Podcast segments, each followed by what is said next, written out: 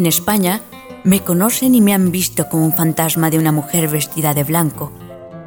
Se me relaciona con cursos de agua, como ríos, puentes o pozos, que pueden ser a la vez peligrosas o benéficas.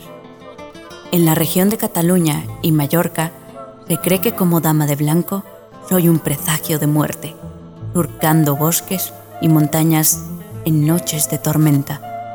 Suelo aparecer de un enorme tamaño, vestida con una túnica blanca, con una luz en la mano y los ojos en blanco.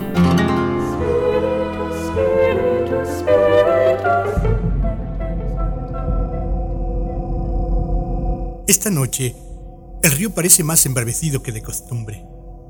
Tomaré el sendero para aprovechar la luz de la luna. Parece que ahí adelante va alguien más. ¿Pero cómo? Es una moza. Y de muy buen ver. Que me apuro por ella.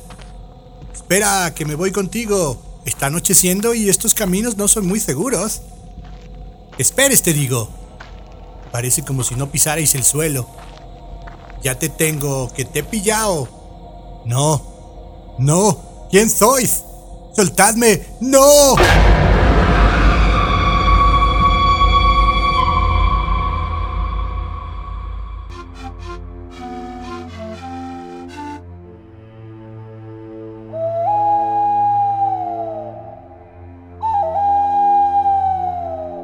En Mesoamérica, varios investigadores estiman que como personaje mitológico y de leyendas mexicanas, tiene un origen en algunos seres o deidades prehispánicos como Eucanime entre los purépechas, Sonatzique entre los zapotecos, la Cihuacuatl entre los nahuas y la Estabay entre los mayas lacandones.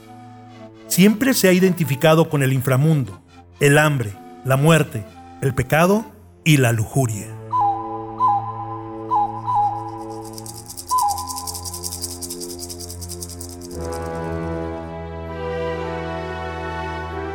Hazme caso. Tú eres mi único y verdadero amor. Nos vamos a casar y tendremos muchos hijos.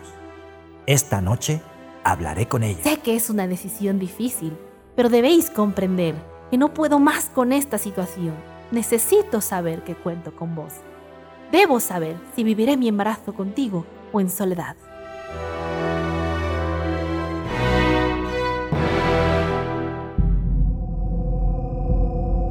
No existe ni una persona en todo el mundo que no haya escuchado esta antigua y espeluznante leyenda, e inclusive aseguran haberla visto.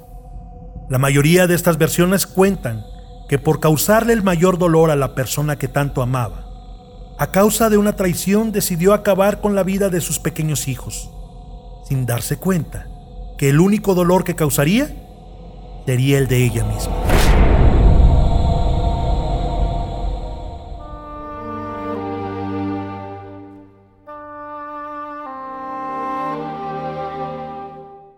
Tengo tanto tiempo queriendo hablar con ella. Ya no lo puedo ocultar. Acepto que la amé mucho, pero no me puedo casar con ella. Amo a nuestros hijos y haré lo que sea necesario para quedarme con ellos. Aquí estás. Tengo rato buscándote. Ya está la cena. Te preparé lo que más te gusta. Tenemos que hablar. ¿Qué pasa, amor? Te noto un poco distante últimamente. Si es por lo de la boda, no te preocupes. Yo sé esperar porque te amo y quiero que nuestra familia sea la más feliz y la más unida. Escúchame, por favor. Ya no puedo callar más. Papá, ven a comer. Ya está servido. Mi mamá se la pasó todo el día cocinando y le quedó riquísimo. Vamos, hijo, busca a tus hermanos.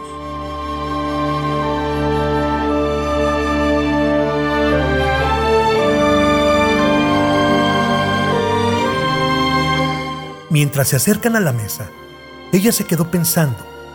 Jamás lo había visto tan raro, lleno de dudas, pero se preguntaba una y otra vez qué pudo haber pasado. Si por muchos años fueron los novios más felices del mundo, tan felices que procrearon tres maravillosos hijos.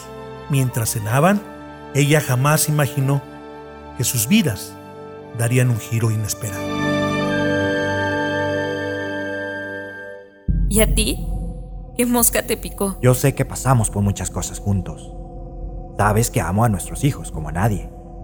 Pero mi destino va dirigido hacia otro lado. ¿Cómo? ¿De qué estás hablando? ¿Y esas cosas? Lo único que te puedo decir es que a nuestros hijos no les faltará nada. A donde iremos estarán bien. Y vos podéis conservar y disponer de vuestros bienes como te plazca. Si tratas de llevarte a los niños de mi lado, te vas a arrepentir y conocerás lo que es el dolor hasta, lo, más profundo de tu alma. No sabéis lo que dices. Ellos estarán mejor conmigo. Tienen derecho a conocer la madre patria. Y sabéis de sobra que tengo los recursos suficientes para hacerlos felices. El hombre, sin imaginar que esa sería la última vez que vería a sus hijos, cerró tras de sí la pesada puerta de la vivienda. Enfurecido y confundido, se perdió por el laberinto de los callejones de esta ciudad. No permitiré jamás que ese infeliz arranque a los niños de mis brazos. Sobre mi cadáver y el de ellos mismos. Mami, ¿qué está pasando? ¿Por qué mi papá te grita de ese modo? ¿Y a dónde es que vamos? Hijo mío, ustedes son lo más preciado para mí en esta vida. Y nadie, mientras yo viva, podrá apartarlos de mi lado. Ustedes son mi tesoro, son la razón de mi existir. Ella se aferró a sus hijos y con lágrimas en los ojos tomó a los pequeños de la mano y se enfiló hacia el río. Ella los miraba desconcertados y con cierto temor, pero siendo ella su madre, no había nada que temer. Mamá, ¿a dónde vamos? Es muy tarde. Aparte hace mucho frío. Iré por mí. No, no vas a ir. Sigue caminando. Muy pronto dejarás de sentirlo. Pero mami, está muy oscuro. Tengo miedo. ¿A dónde nos llevas? ¿Iremos a donde está mi papá? No tengas miedo. No debes temer. Yo los cuidaré siempre. Pase lo que pase, estaré a su lado.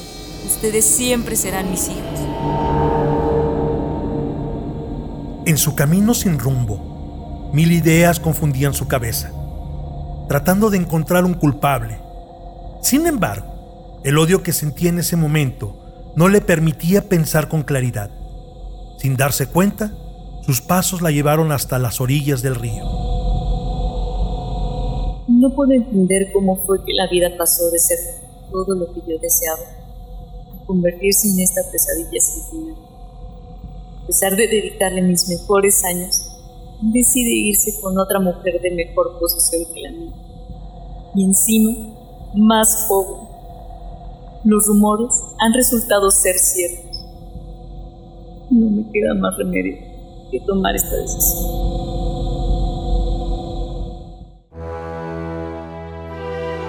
Mientras eso sucedía en el río, al otro extremo del pueblo, el hombre planeaba con su amor prohibido cómo sacar a los pequeños de la casa que habitaba. Vuelto! ¿Habéis hecho lo que me prometiste? Hecho está. Y mañana muy temprano, habré de recoger a mis hijos para emprender nuestro viaje hacia una nueva vida. Pero, ¿tú crees que ella te dejará llevártelos así, nada más? No estoy dispuesto a negociar nada con ella. Son mi sangre y tengo derecho a llevarlos conmigo a donde me plazca. Muy temprano, cuando el alba comienza a clarear, entra a la casa de sus hijos, sintiendo un vacío mortal. La atmósfera se apodera de él, su piel siente una frialdad indescriptible. El aroma penetra en sus poros, aroma a hierba húmeda, musgo sobre la piedra, tristeza que cual río recorre el cauce hacia un futuro indescriptible y lleno de dolor e incógnita. Al recorrer la casa y llegar a la habitación de la concubina, se sorprende al verla sentada sobre la cama, metida en una bata blanca, su larga cabellera alborotada, una mirada fría y profunda, un brillo cegador imposible de describir, confundiéndose entre lo blanco y puro del amor y la negrura de una muerte eterna. Mirando directamente al padre de sus hijos, se pone de pie y se lanza sobre él con una fuerza y desesperación que le daba una fuerza sobrenatural. De sus labios, desde el fondo de su alma, le grita. ¿En dónde están mis hijos? ¿A dónde los has llevado? Devuélvemelos. ¿Qué has hecho con ellos? Pero, ¿qué dices? ¿A qué te refieres si ellos estaban anoche contigo? ¿Dónde los has dejado?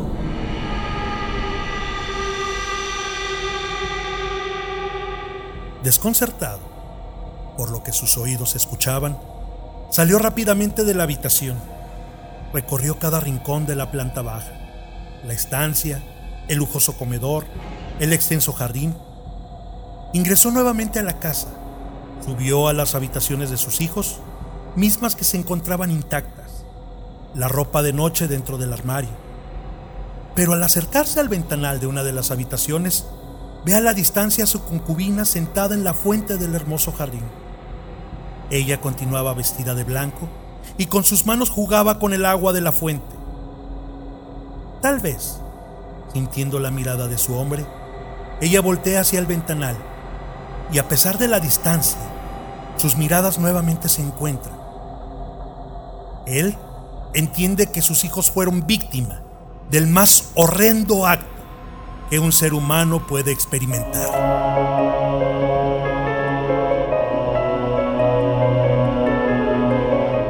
Desde ese día el hombre que me engañó desapareció. Todos me juzgaron. Llegó el día en que me vi recostada, mi cuerpo lleno de flores a los lados, cuatro velas en los extremos, personas a mi alrededor llorando, otros diciendo que merecía un final más cruel, algunos diciendo, descansaremos de esa loca y asesina. Cerré mis ojos y desde entonces no he podido ver la luz de cada día.